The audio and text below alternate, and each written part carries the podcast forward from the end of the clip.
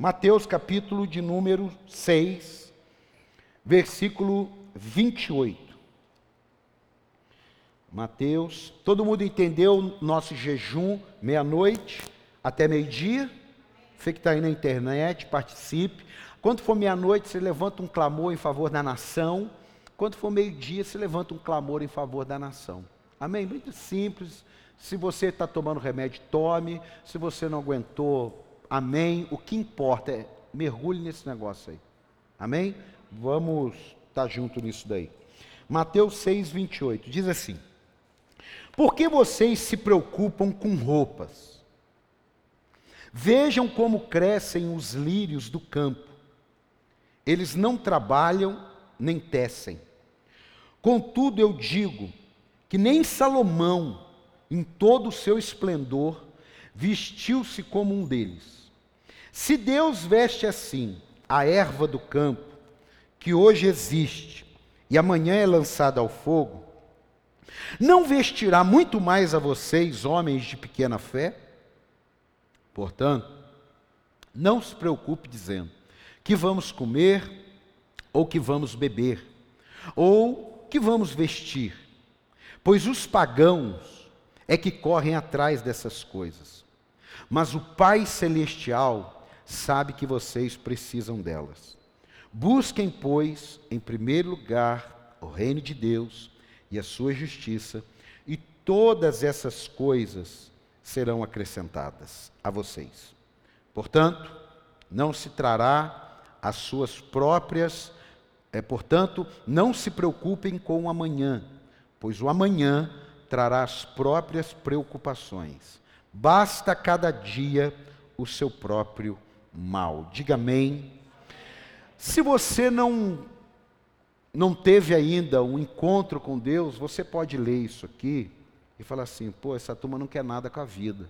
Eles estão falando para não se preocupar. Não é isso. Isso está falando sobre ansiedade. Isso está falando sobre quebra de princípios na busca do famoso ser feliz. Isso está falando sobre uma vida que você corre em círculos, que você não chega a lugar nenhum. E aí Jesus ele está dando uma palavra dizendo: olha, eu sei que vocês precisam disso tudo. A questão é, não coloque isso como prioridade.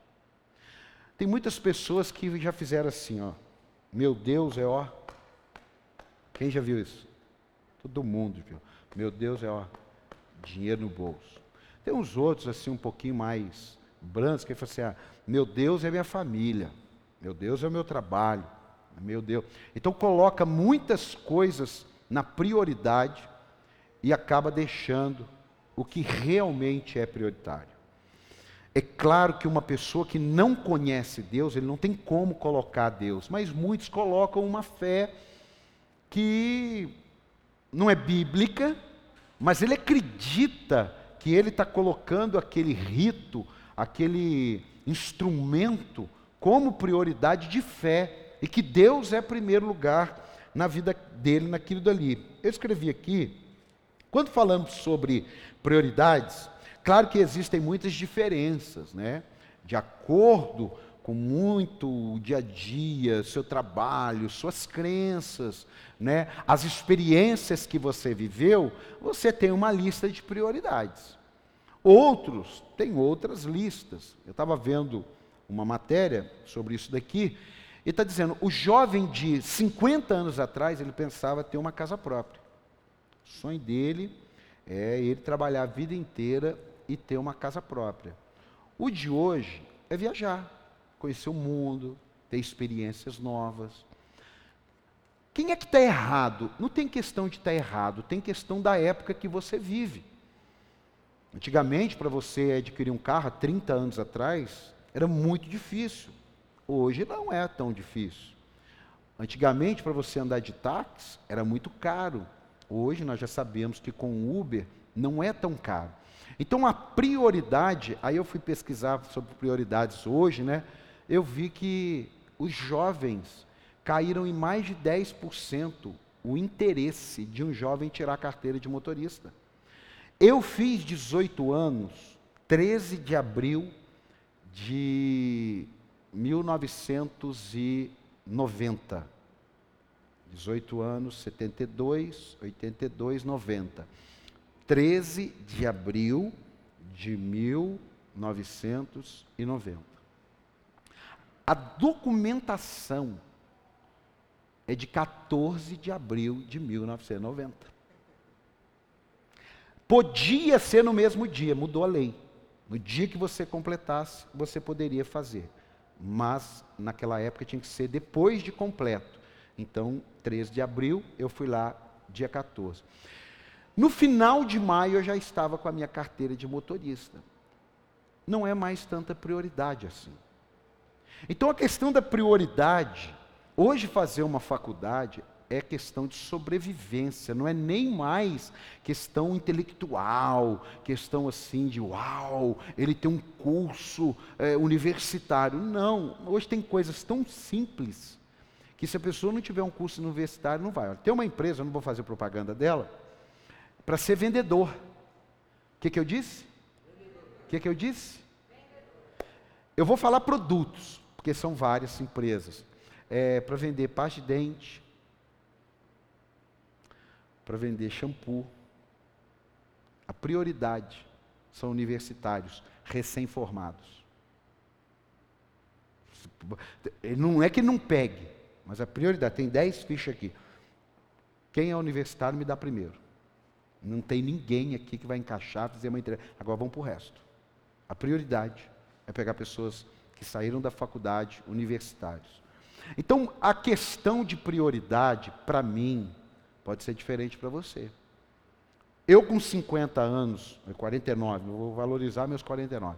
Eu com 49 anos, muitas prioridades há 10 anos atrás não são mais prioridades para mim. Elas continuam até na minha lista, mas elas estão lá embaixo. Por quê? Porque eu tenho 49 anos. Se você pegar a sua lista hoje de prioridades, pode ser que daqui a cinco anos ela tenha mudado. E não é nem porque você conquistou. É porque mudou o time, mudou uma configuração, mudou uma série de coisas, e aquilo ali não é mais prioridade para você. Agora tem um detalhe: existe uma lei que não tem a ver com tudo isso que eu falei. São as leis de Deus, são os princípios de Deus. E Deus, através da pessoa de Jesus, está dizendo: olha, tudo que for prioridade na sua vida, não tem problema. Mas a lista começa depois de mim. E muitos estão colocando Deus em segundo, quarto, quinto, oitavo, nem tem Deus na lista.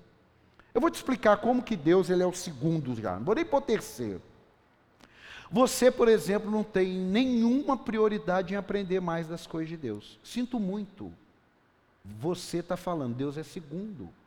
Não, apóstolo, mas não, não fala isso que eu não gosto. Não, eu estou falando isso porque você vai estabelecer novas, novas listas hoje, amém? Não, não adianta você querer dizer para Deus que Ele é o primeiro da sua vida, se tudo que envolve Ele, você primeiro vê se vai dar. Não tem problema nenhum você pegar um feriado como esse, como nós temos várias famílias viajando, viajou, não está aqui hoje. Você está aí na internet assistindo em outro estado, outro país, sei lá, não tem problema nenhum. Então vai viajar, ninguém morre. Vou te falar, ninguém vai para o inferno porque perdeu um culto, não. Para, nunca foi isso que eu ensinei. Mas as pessoas caminham com outras prioridades, e por outras prioridades dominarem o seu coração, quando vê, Deus não está mais. E se Deus não está mais, não tem céu, amado. Céu tem a ver com Deus, amém? É, olha aqui, céu tem a ver com a gente Deus. Se a gente Deus não está envolvido, tem alguma coisa que não bate, é como relacionamento. Se eu não estou envolvido com o Everton, com o Lucas, com o André, não tem relacionamento.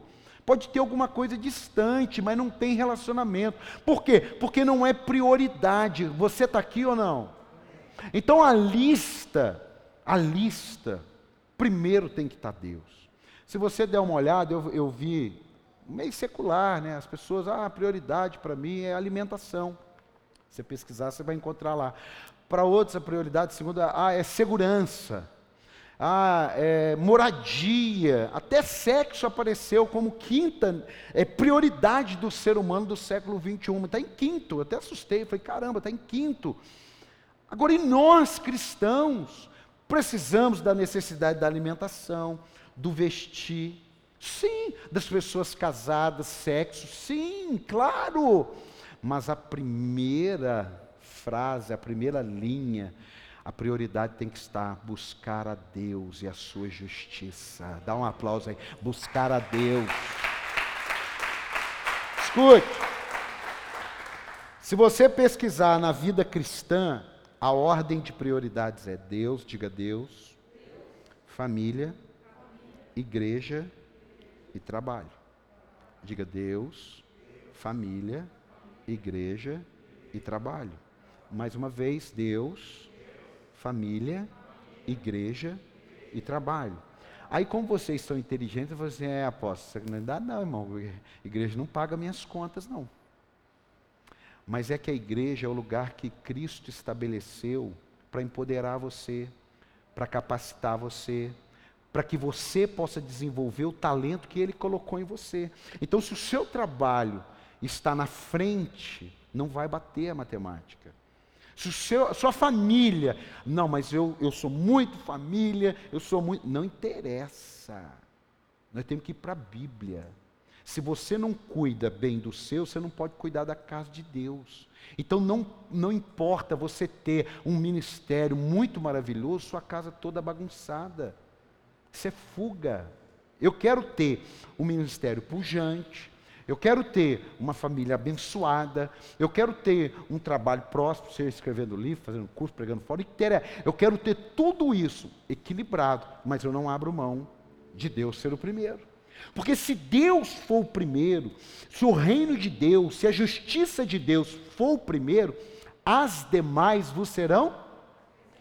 Agora, se você coloca as demais e deixa Deus ser acrescentado, Deus faz isso aqui, ó. Ele não fica. Enquanto há alguém ainda que não entende disso, ele tem mais dificuldade de colocar Deus em primeiro lugar. Porque ele está sempre dando uma desculpa, ele está sempre saída pela direita. Preste atenção nisso aqui, ó. Mas quem paga minhas contas é a igreja? Não, mas é através dela que você é empoderado. O que, que adianta minha família toda destruída, mas o meu ministério muito influente e poderoso? Tem que parar tudo. Tem que parar tudo. Não adianta que a galera está cantando, mas o casamento está todo desmatelado. Não adianta eu estar tá pregando aqui, mas eu estou à beira de um divórcio. Não adianta. Minha família é tudo para mim. Depois vem o resto. Também não é assim. Se Deus for o primeiro, eu digo, já disse e tem a ver com a mensagem. Eu amo minha esposa, eu amo meus filhos, nunca vai acontecer isso em nome de Jesus, eu vou só te explicar. Mas nenhum deles ocupam o primeiro lugar na minha vida. Nenhum deles. Ninguém. Nada. Meu primeiro lugar é ocupado por Deus. Minha família é fruto de Deus ser o primeiro. Sabe por quê? Se Deus não fosse o primeiro, talvez eu não estivesse casado. Talvez eu não fosse um bom pai. Talvez eu não fosse um bom empresário. Não vou nem falar que seria pastor, porque daí não tem lógica, né? Talvez. Pelas oportunidades, pelas prioridades do mundo, pelas prioridades que a sociedade quer colocar, o seja feliz a qualquer custo.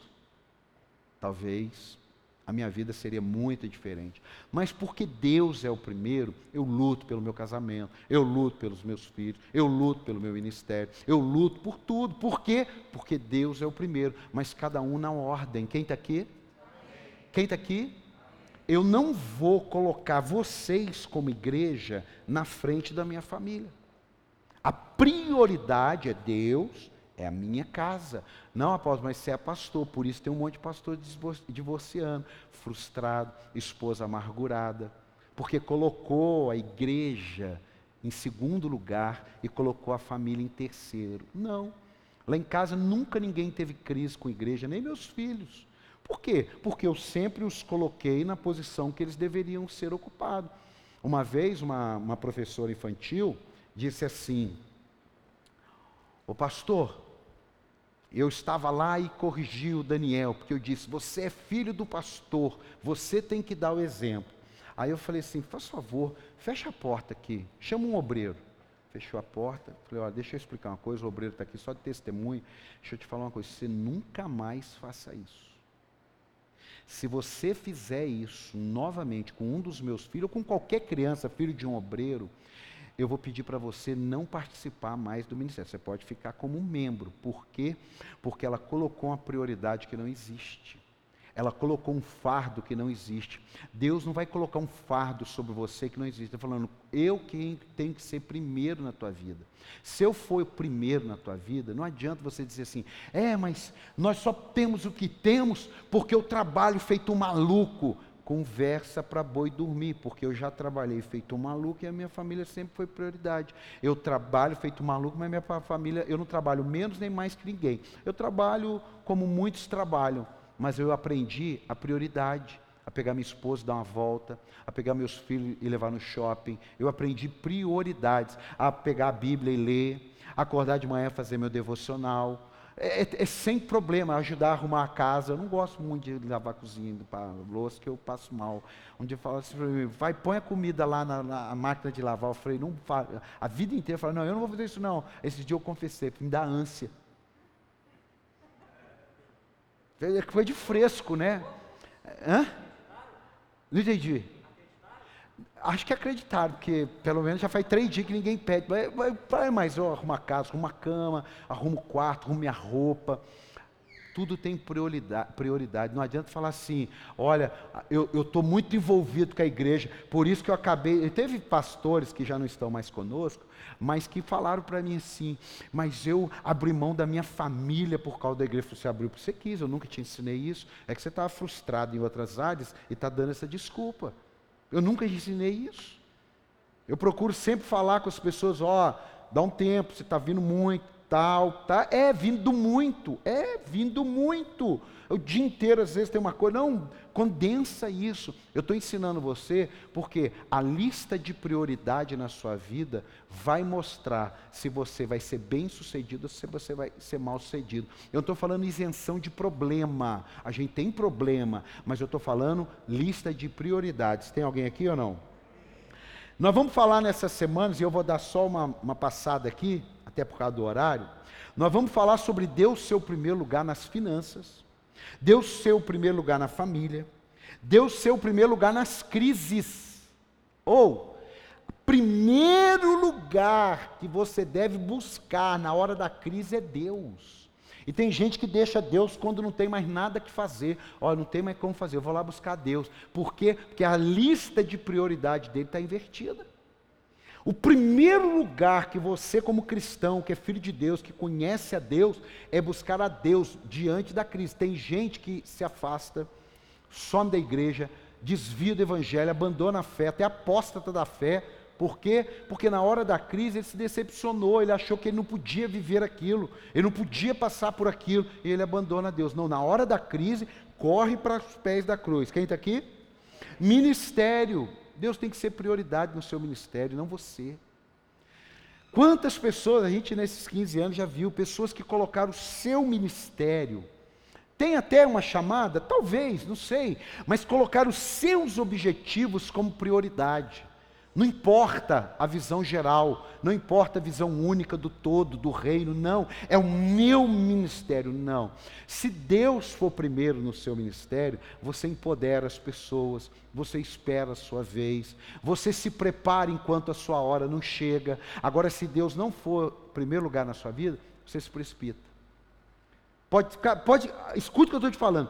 Se Deus for primeiro na sua vida, você vai aguentar firme. Se Deus não for primeiro na sua vida, você vai enfiar os pés pelas mãos. Então, no ministério, Deus tem que ser primeiro lugar também. Na vida civil, na vida civil. Por quê? Olha aí o que, que nós estamos vivendo. Precisamos estar conectados sim. Paulo ele dizia: Eu sou cidadão romano, represento o reino de Deus. Aonde você quer que eu atue aqui? É para tratar do reino de Deus, eu trato. Por quê? Porque eu sou um cidadão do céu. Mas se é para tratar da terra, eu sou um cidadão romano. Eu tenho os direitos, eu posso até não querer usá-los. Mas não se esqueça, eu sou um cidadão romano. Você está aqui ou não? A gente precisa trazer essa prioridade. Outro, projetos. Gente, o que tem de pessoa, eu já fiz projetos que eu coloquei Deus depois. Eu já fiz. Eu já coloquei, eu já fiz projetos que quando eu fui colocar Deus depois, ele falou: não vou. Aquele eu fui pra, por misericórdia, mas esse eu não vou. Agora coloca Deus primeiro no projeto. Você vai ver que aquilo que iria dar errado passa a dar certo. E aquilo que você pensa que o certo era dar certo, vai dar errado, porque ele está no negócio. Você não conhece o amanhã. Você está aqui ou não? Ele conhece o amanhã, ele sabe que essa porta fechada hoje é o livramento da sua vida amanhã. O diabo não, ele quer fazer você entrar por todas as portas e se perder. Por isso que Deus tem que ser prioridade nos nossos projetos. E para fechar a série, nós vamos falar sobre o que Deus ser prioridade nas nossas emoções, nos nossos sentimentos. E aí, nesse particular, nós vivemos hoje um mundo onde o amor está se esfriando. É verdade. O amor está se esfriando. Você vê que caráter hoje é muito condicional a tempo, época e pessoas. Não é uma coisa natural. Não é. A lei diz até assim, ó, até o que se prova é contraditório. Cada um tem sua versão dos fatos. Cada um tem, é, eu já disse aqui, tem a, entre A e B. Tem a versão do A, tem a versão do B e tem a versão verdadeira. Então, os sentimentos e as nossas emoções, elas têm que estar muito afloradas com Deus em primeiro lugar, senão nós viramos juízes infiéis. Porque tem coisa que a gente julga. É, ué, atribuição, eu sou um líder. Tem coisa que eu tenho que julgar, ué. Não é, não estou julgando a vida da pessoa, estou julgando a situação como líder da igreja. Assim como um líder de um ministério, de um departamento, ele precisa julgar uma causa ali. Então a questão é: você vai deixar as emoções tomarem conta? Aí não vai dar certo. Lembra daquela mulher que teve um filho, que Salomão, nós vamos falar dela no decorrer, teve um filho, outra mulher teve outro filho. Como é que foi o negócio? Uma, por displicência, dormiu em cima da criança, morreu, a outra levantou, trocou a criança. Salomão viu e falou assim: Ó, por via das dúvidas, parte a criança no meio. A mãe, que não era mãe, falou: Ótimo, ótimo, gostei da decisão. É porque ela não era mãe. A mãe, que era mãe, falou: Não faça isso. Deixa a criança com ela. Não faça isso. Então, os sentimentos apurados em Deus, eles revelam e abrem portas. O que, que Salomão fez? Pega a criança e dá para essa que não queria que o filho fosse cortado. Então, se eu não tiver o meu sentimento muito alinhado, eu posso julgar o filho do Júnior de uma maneira e o meu de outra. Eu posso julgar a esposa futura do meu filho diferente do futuro esposo da minha filha. Eu posso ser tendencioso para o meu sentimento, e a Bíblia fala que enganoso é o coração do homem. Quando diz coração, quando você lê na, lê na Bíblia, coração está falando sobre mente, sentimento, entendimento. Coração sente, é um músculo. Amém, amado? Só para dar uma dica aqui. Amém? Amém aqui? Então eu e você precisamos que Deus seja prioridade nessas áreas aqui, olha. Eu fui escrevendo, nossas famílias dependem de Deus.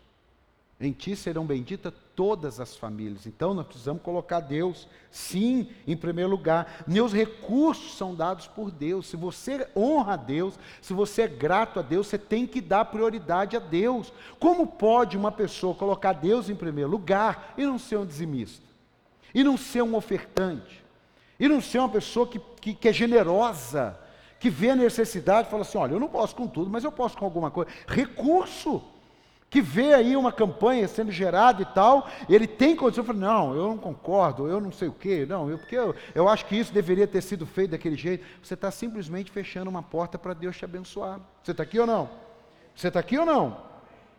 Olha, minhas crises são lições dadas por Deus e portas de crescimento. Eu estou preparando você, você que está aí na internet, para você, caramba, eu preciso ver se Deus está mesmo como prioridade da minha vida. Em que lugar Ele está? Porque pode ter cinco, ele pode ser o quinto, ele pode ser o terceiro. lista de prioridade de quem anda com Deus, de filho de Deus, é Deus em primeiro lugar e acabou. Você pode dar um aplauso, Jesus, acabou. Nós vamos falar sobre tudo isso. Olha só, meus sentimentos alinhados, porque falei dos sentimentos, as emoções, meus sentimentos alinhados com Deus me livra do engano. Pare de ser guiado por achismos.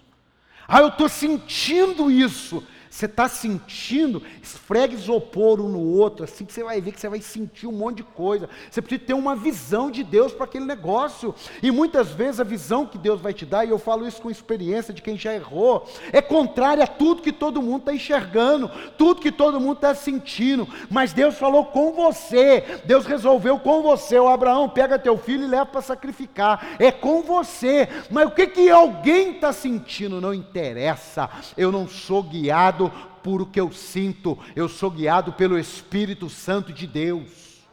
Dá um aplauso aí, ó. Eu sou guiado por Ele. Seja guiado pela oração. Lembra quando eu vou falar sobre isso na mesa, só para dar um fecha aqui. Nós oramos lá no Morumbi, com o dinheiro de calção do aluguel do prédio que nós iríamos, com uma escritura para ser é, fiador, tudo, e simplesmente falamos: vamos orar, porque se não for de Deus, vai dar errado de uma maneira extraordinária. Meu amado, o contrato tinha sido feito, a proposta do dono tinha sido aceita, a minha proposta tinha sido aceita. Era só orar para celebrar, mas eu aprendi que por mais nítido que esteja alguma coisa, termine orando, dizendo: se o Senhor não for comigo, não me faça sair desse lugar. E nós oramos e fomos lá no escritório com dinheiro, com escritura, com contrato, só para brindar o cafezinho. E chegamos lá, todo mundo esquisito, todo mundo estranho, e o dono lá, o filho do dono, falou: Olha, o senhor me perdoe, eu não sei nem como falar para o senhor. Eu falei: O quê? Pode falar. Meu pai não quer alugar para a igreja. E eu não sei como falar com o senhor. Eu falei: Já está falado, foi desse jeito, tem uma testemunha que viu. Já está falado, isso é resposta do meu Deus. Nós vamos tomar um café, nós vamos dar uma risada, vamos nos abraçar. Eu vou embora com tudo, porque o único que poderia impedir esse negócio de ser feito era Deus. E Deus foi, fechou o coração do teu pai e nós vamos embora. E depois de um ano, Deus preparou esse lugar infinitamente melhor, infinitamente melhor, pelo preço mais barato do que nós estávamos indo. Você podia dar um aplauso a Jesus aí. Mas, se fosse há 10 anos atrás, 10 anos, ainda com coração muito inocente e ao mesmo tempo muito imaturo, ia falar: não, chama seu pai, nós vamos orar e teu pai vai mudar. Fala para aumentar o aluguel. Eu sei que eu faria isso, eu sei. Mas aí com o tempo, Deus é primeiro na sua vida. Aí você ora com tudo prontinho. Se não for para dar, não vai dar. Você está aqui ou não? Eu estou há quatro anos que eu vendi minha moto para pagar algumas despesas. A hora que eu fui para comprar uma moto, que Deus me deu a oportunidade, eu achei uma moto lá em Belo Horizonte. Preço bom, financiamento lindo, feliz, feliz, tudo certo, tudo, tudo, tudo. Orei para ir no outro dia com meu filho. Feliz Saí 5 horas da manhã. Cheguei em Belo Horizonte uma hora da tarde. E quando eu cheguei, o cara falou: Você me perdoe. Tem um documento que não sei o que, que não sei o que. Eu falei: Amigo, fique em paz. Fique em paz. Foi difícil, irmão. Foi. Foi. Duas horas da tarde eu estava voltando. No outro dia, Deus preparou uma oportunidade aqui em São José, infinitamente melhor. Você está entendendo? Deus, Ele cuida do seu ministério, mas Ele cuida de você também. Ele sabe qual é o desejo do seu coração, mas apresenta para ele, na emoção. O cara falou assim para mim: pode levar, que quando eu resolver essa parada aqui, o senhor me paga. Eu falei: não. Eu orei, eu já, tava, eu já passei a fase de fazer essas coisas. Olha, quem sabe tem áreas na sua vida que você vai romper, com na hora que tiver tudo pronto, você apresentar diante de Deus. Mas confiar, confiar que Ele é sabedor e que as demais coisas vos serão acrescentadas. Dá mais um aplauso, gente, que as demais. Ó, oh, a prioridade como cidadão, Deus ser prioridade. Isso não tem a ver com política, isso tem a ver com o bem-estar de uma nação. Você está aqui ou não? O Daniel. Daniel era um político. Ele não era pastor, ele era um político. E ele orava três vezes ao dia. E diz a palavra de Deus que ele fez um pedido e o pedido veio a resposta na hora. É full, pedido full. Quem é do Mercado Livre sabe, né? Ninguém, quem já comprou no Mercado Livre? Tem um negocinho escrito full. A oração de Daniel foi full, chega amanhã. Só que entrou uns demônios no negócio. Mas a resposta já tinha se liberado. Mas Daniel continuou firme. Cidadão do céu, mas cuidando também da sua parte civil na terra. Você está aqui ou não? Você não, não, não, é ser militante de A nem de B, mas é ser uma pessoa que, peraí, eu tenho que entender um pouco sobre entretenimento, eu sei muito sobre futebol, mas eu preciso entender um pouquinho da vida civil da, da minha cidade, um pouquinho da vida civil do meu país. Você está aqui ou não? Você está aqui ou não? É você que é empresário, não pense você o que, que tem a ver o dólar, o pão que você come depende do trigo que é preço em dólar. O óleo de cozinha que você frita o torresmo tem a ver com o preço da soja. O arroz, só feijão que não, feijão, mas o café são produtos commodities. Você está aqui ou não? Então, por mais que você não tenha nenhum dólar, eu vou assim, dizer que está preocupado com o preço do dólar, tem dólar. Isso é pessoa que não lê, que não tem sabedoria. Tudo nós dependemos muito do preço do dólar. Olha o ferro nesses últimos meses, ele quase dobrou de preço. Você está aqui ou não? Você precisa entender essa dinâmica. E aí, ó, caminhando aqui para fechar, meus planos e projetos. Assenta. Jesus falou assim: você vai fazer alguma coisa, assenta. Ele não mandou se orar. Ele não mandou você orar. Ele falou: se assente primeiro, porque tem coisas que você já resolve ali. Você não precisa orar. Você não precisa ficar aí perdendo tempo. Ganha tempo com a instrução e sabedoria e inteligência que eu já te dei. Faz um orçamento.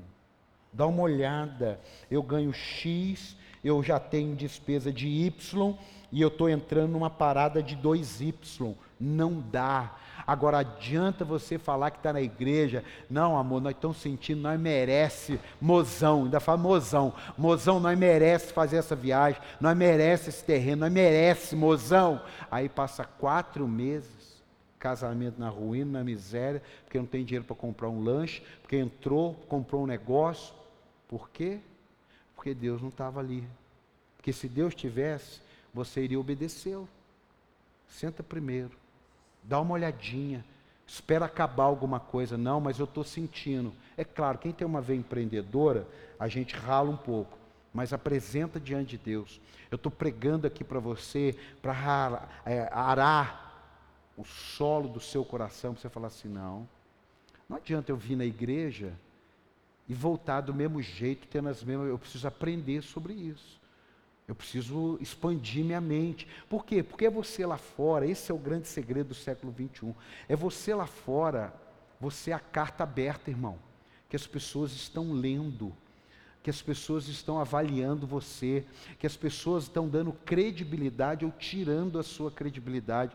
Você pode ser um funcionário, você pode ser o dono da empresa, não adianta você ser um dono da empresa Satanás e um líder no ministério cheio do Espírito Santo. Você tem que estar em ambos.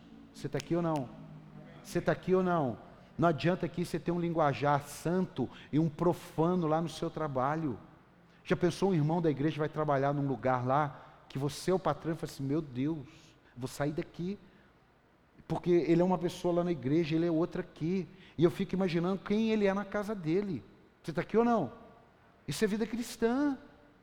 Isso é vida cristã. Ah, vai trabalhar, vai pagar hora extra, então não faça hora extra. Ah, é banco de hora, então combine. São detalhes, detalhes que as pessoas estão na igreja se decepcionando com pessoas que servem. Quantas pessoas já foram pegas roubando e servos de Deus? Trabalhando, comendo chocolate escondido, sem pagar. Que desculpa tem? Não, amado, pelo amor de Deus, que desculpa tem um funcionário numa empresa comendo chocolate escondido? Não, gente, vamos parar com esses negócios, essas. Não, nós somos cristãos. Está igual o André Valadão, gente. Vocês não são crente, não. A gente é crente, amém, amado? Servimos a Jesus, amém? Isso daí lá fora as pessoas esperam de nós. Eu não reclamo quando põe deputada evangélica, eu não reclamo, não. Eu não reclamo. Eu não entro naquele jogo. Eu não, eu não fico assim, ai meu Deus. Não, não. Isso é a prova que a sociedade sabe que nós levantamos a bandeira da prioridade. Deus em primeiro lugar. Dá um aplauso aí. Deus em primeiro lugar. Para encerrar aqui, ó. Escute. Para encerrar aqui. Quando colocamos Deus em tudo que é nosso, Ele nos coloca em tudo que é dele. Coloca aí para mim Salmo 91, 9. Tudo que eu falei, tudo está na Bíblia. Para eu ganhar tempo, eu não fui citando. Você vai vir aqui há sete semanas. Salmo 91, 9. Ó. Se você fizer do Altíssimo o seu abrigo, do Senhor o seu refúgio, nenhum mal o atingirá, desgraça alguma chegará à sua tenda, porque a seus anjos ele dará ordem a seu respeito, para que o protejam em todos os seus caminhos. Com as mãos ele o segurarão, para que você, para que você não tropece em alguma pedra. Você pisará o leão, e a cobra pisoteará o leão forte e a serpente. Presta atenção, se você coloca Deus nas suas coisas, ele coloca você nas coisas dele. Quem quer participar dessas coisas dele aqui? Quem, quem, quer que ele seja isso tudo que eu acabei de ler aqui? Mas ele tem que ser primeiro na tua vida. Você está aqui ou não? Ele tem que ser o primeiro. Quando vamos na direção do que queremos, ele até nos abençoa. Ele até nos abençoa. Mas quando vamos na direção do que ele deseja para nós, aí, Lucas 22, 35.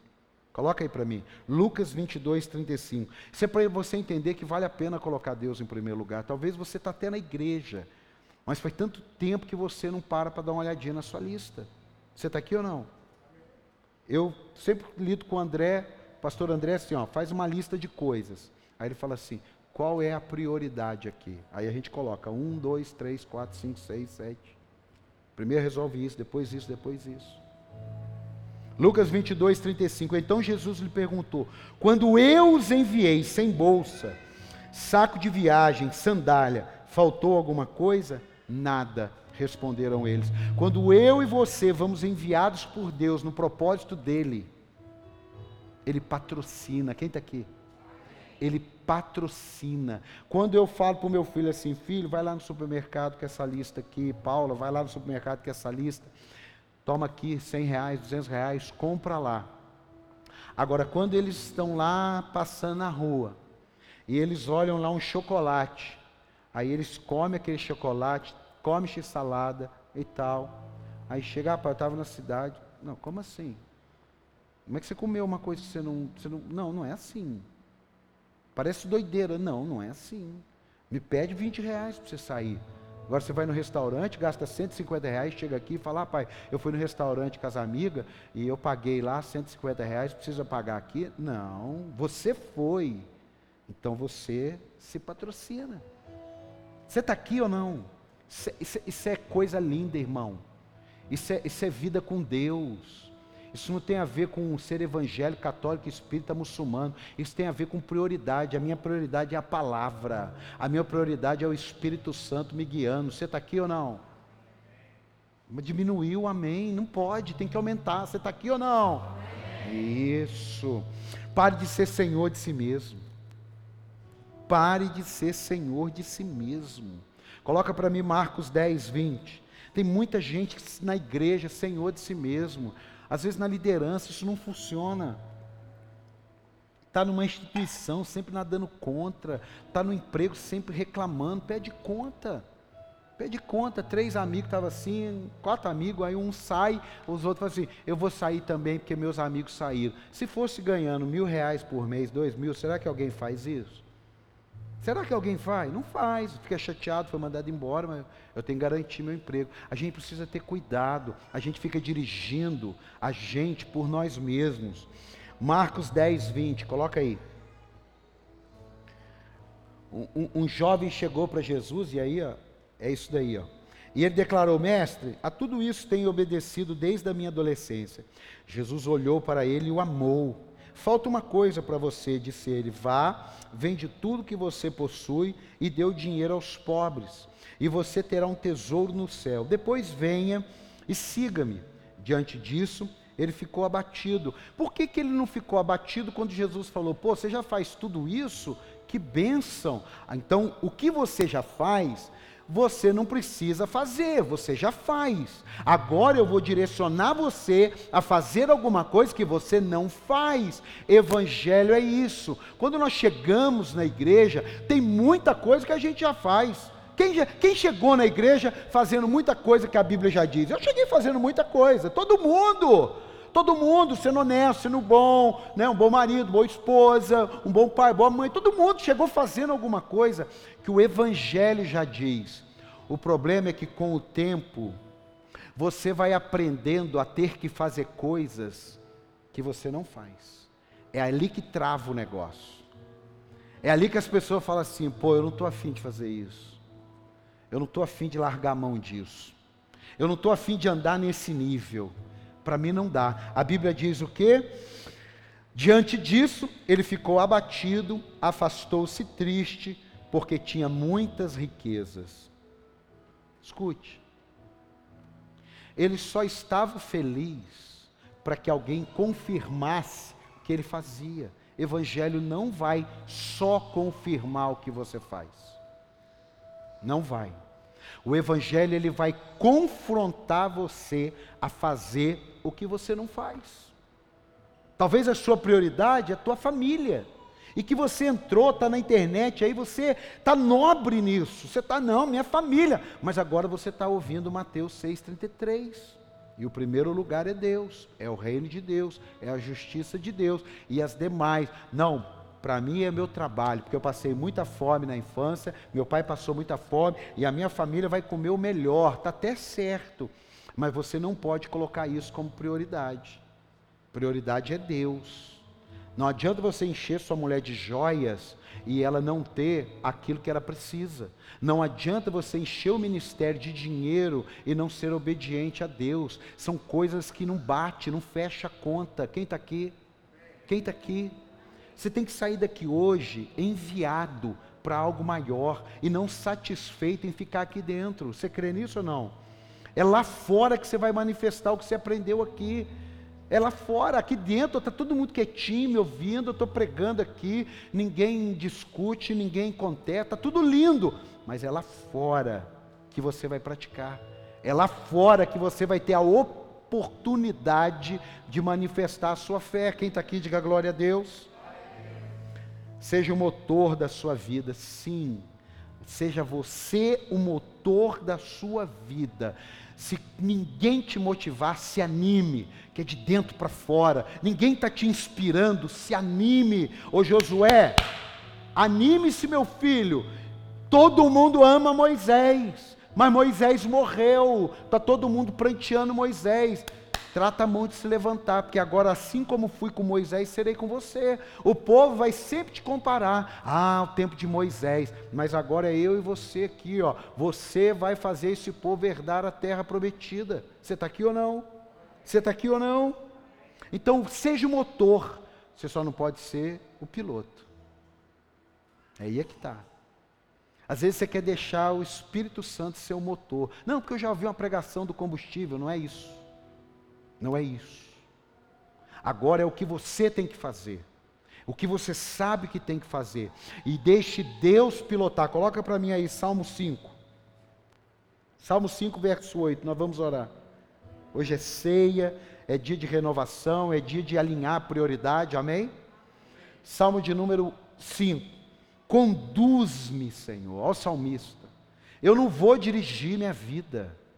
O que vai dirigir minha vida é a tua palavra. Escondi a tua palavra no meu coração para não pecar contra ti. Conduze-me, Senhor, na tua justiça. Eu quero andar na tua palavra. Eu não quero meu sentimento, eu não quero minhas mágoas, eu não quero meus, meus erros, as minhas frustrações, minhas altas expectativas. Eu quero a Sua palavra. Por causa dos meus inimigos, eu tenho um adversário que eu não venço ele sem Jesus. Nós não vamos vencer o inimigo de nossas almas sem Jesus. Não vamos. E não é só repetindo, lembra aqueles garotos que tentaram imitar Paulo? Eu esconjuro você, pelo poder do Deus de Paulo, tomar uma coça. Vocês não leram? Procura isso daí. Tomar uma coça, porque a questão não está no que eu falo, a questão está em quem me governa. Você está aqui ou não? Hoje o jogo do Brasil foi impedido. Por quê? Porque chegou alguém com uma autoridade e falou: não tem jogo, acabou a mamata. É isso que Deus quer ser na nossa vida. Ele quer ser o autor e consumador da nossa fé. Você está aqui ou não? Ele quer guiar a gente. Por quê? Porque quando a gente está no bonito assim é até legal, mas quando a gente está no vale da sombra da morte, irmão, é só a mão dele que está do lado da gente. Quem está aqui?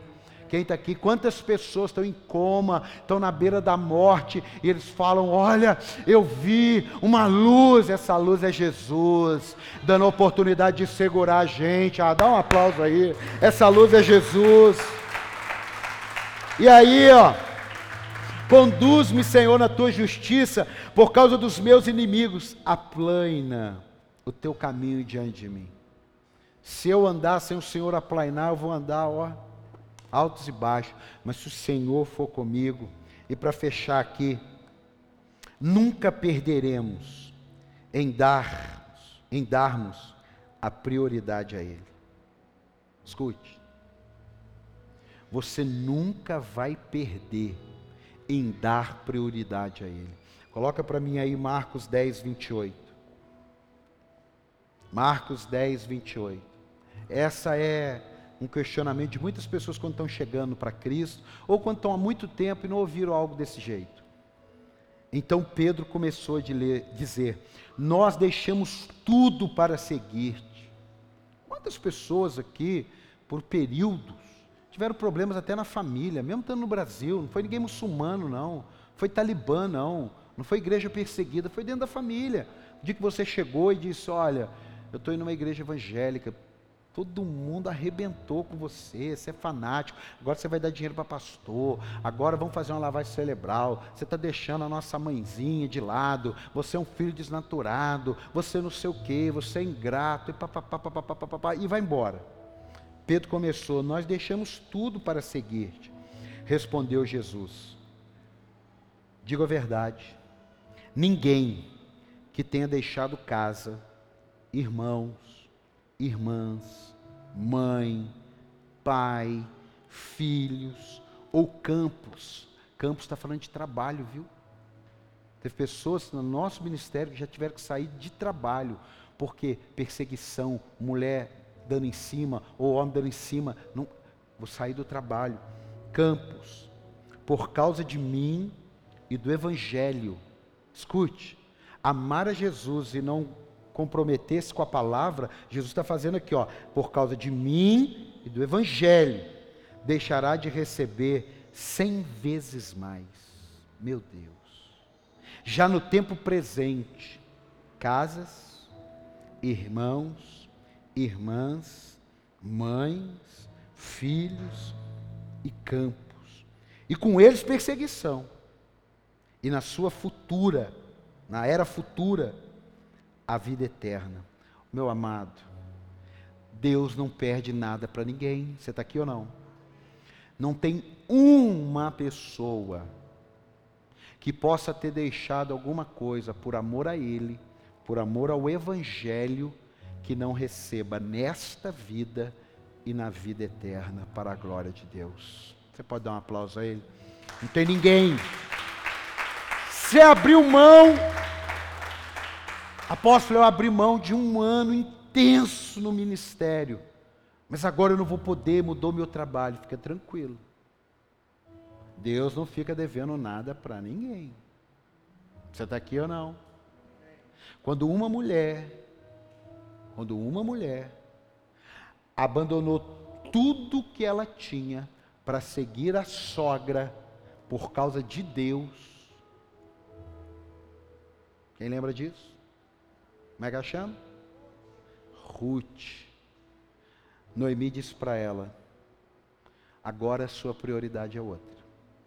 Meu marido morreu, eu não tenho como ter filho, ó, eu não tenho como ter filho, eu não vou conseguir arrumar um marido rico a essa altura do campeonato, e você pertence a outra religião. Você pertence a outros deuses. Pode ir embora. Ela falou: Não, o teu Deus agora é o meu Deus. Você está vendo? Porque ela priorizou Deus. Ela casou com um milionário, meu amado. Você está aqui ou não? Você está aqui ou não? Eu não estou falando que gente prioriza, não que eu falo, poxa, bem que meu marido podia morrer. Não, daí eu também, não é nada disso. Mas eu estou dizendo que ela, na condição que não tinha mais nada, ela falou: não, eu vou, porque agora o teu Deus é o meu Deus. Eu não tenho mais nada a ver com aquele lugar que eu deixei. Eu estou convertida agora. Você está aqui ou não? Ela passou pedaços de luta, passou mas porque ela perseverou em colocar Deus em primeiro lugar, ela foi recompensada com certeza, mais de 30, mais de 60, mais de 100 vezes mais. Dá um aplauso aí. Fique pé.